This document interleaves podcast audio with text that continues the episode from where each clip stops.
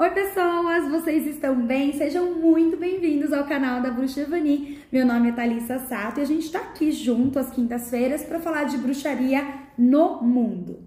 Meus amores, quando a gente fala então da bruxaria no mundo, eu vou falar então do meu despertar como pessoa, do despertar da minha alma, do despertar daquilo então que em algum momento eu deixei para trás. E quando eu faço as viagens, eu faço o quê? O resgate de alma, o resgate dos meus pedacinhos, não é? Quando então eu falo de Mongaguá, na realidade a minha referência que eu vou dar aí para vocês é de um lugar lindo, né, que nós fomos então na parte religiosa do culto a Ifá do Senhor King, né?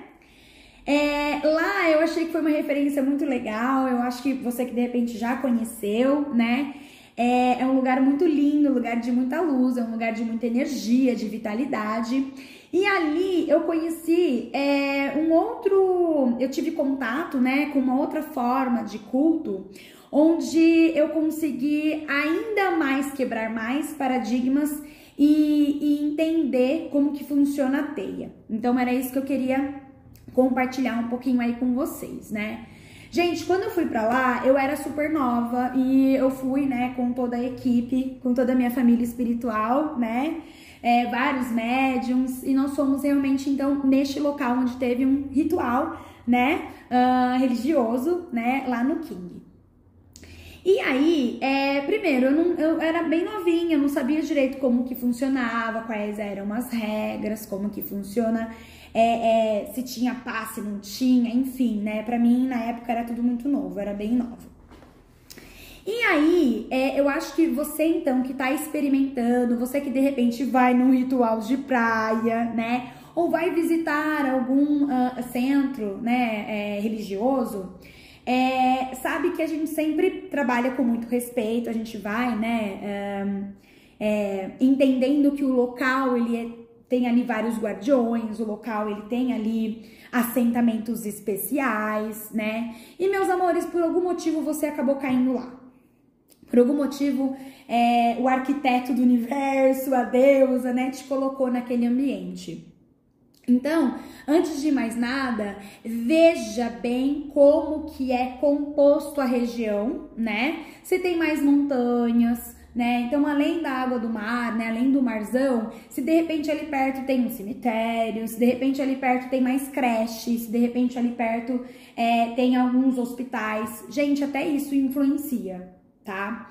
E aí eu vou chamar um pouquinho de atenção nessa parte, porque é, um, um, um local espiritual ele vai ter uma composição interna de assentamentos, é, é, de energias, né? Que, que converge com a cabeça do sacerdote, mas também tem toda a parte da teia por fora que utiliza, né, da, das coisas materiais, né, que são trabalhadas no externo, para poder potencializar aquele trabalho e assim, gente, expandir, né? Eu acho que é aquilo. Religião, ela tá pra gente justamente para trazer é, uma forma de religar-se com o divino, religar-se, né, com a sua essência.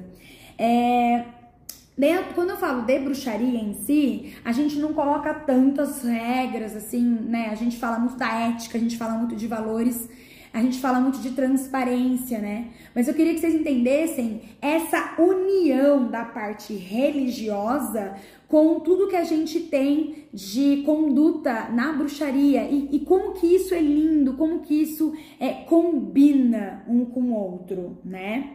Então, essa grande teia, a teia da bruxa, né? Ela vai entender sim os mecanismos físicos, o que, que tem em volta daquele centro religioso, para de fato poder fazer é, a construção daquela ideia e daquela cura e daquela expansão, para aquilo poder ser potencializado.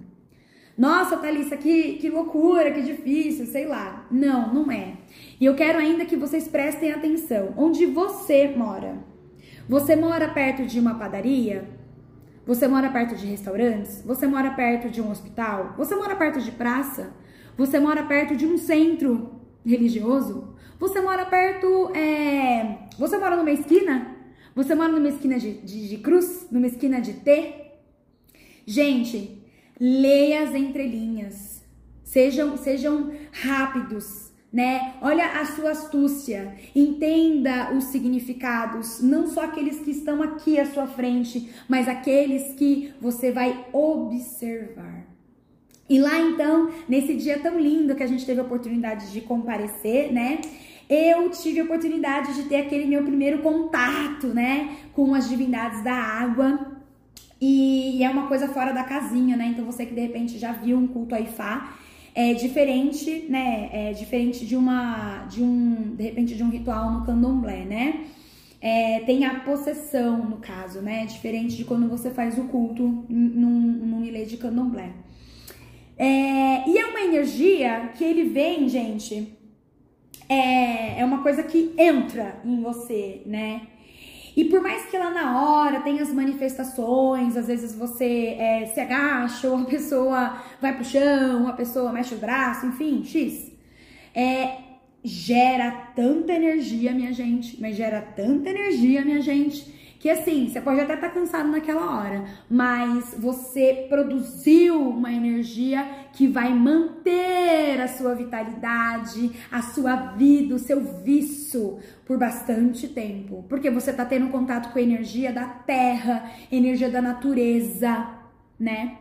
Então, olha só como uma coisa junta com a outra. Olha como a religião tá junto, tá intrínseco com bruxaria, como bruxaria tá junto com religião, né?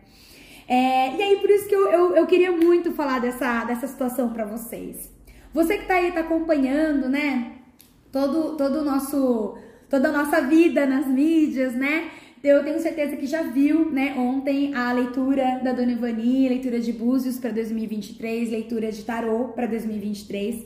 E eu tenho certeza que você já deve ter visto, ó, tem que estar tá antenada, tem que estar tá pianinho, porque ano que vem é o ano de Ogum, ano que vem vai ser um ano que a lua vai reger esse ano, minha gente.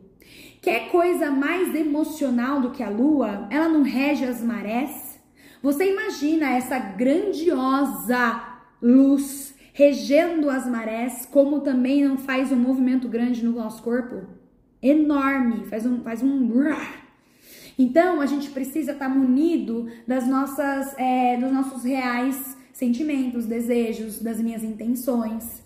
Super importante, super importante. Por isso que a gente fala da bruxaria fazer esse, esse caminho do autoconhecimento, tá?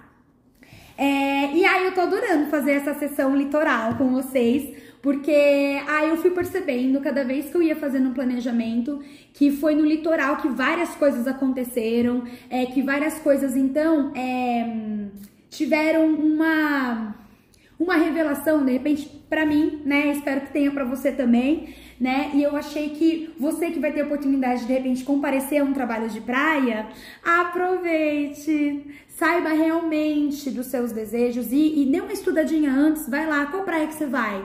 Dê uma estudadinha um pouco antes para ver como que funciona a estrutura do ambiente, seja físico, seja é, energético, né? Se você vai visitar uma aldeia indígena, veja qual é a etnia, né? Lembra que eu falei muito do litoral, falei muito dos Guarani, falei muito que eles são os guerreiros, né? Eles tinham que defender, afinal de contas, várias várias pessoas vinham, né, achar que aqui é dono deles e enfim. Então, reveja qual é o tipo de etnia para você ver qual é o tipo de contato que você vai ter. Meus amores, sempre com muito respeito, sempre com muito um, cuidado e responsabilidade, tá? Nós bruxos somos responsáveis pelo nosso meio ambiente, pelo nosso comportamento, pelos nossos sentimentos. Beleza?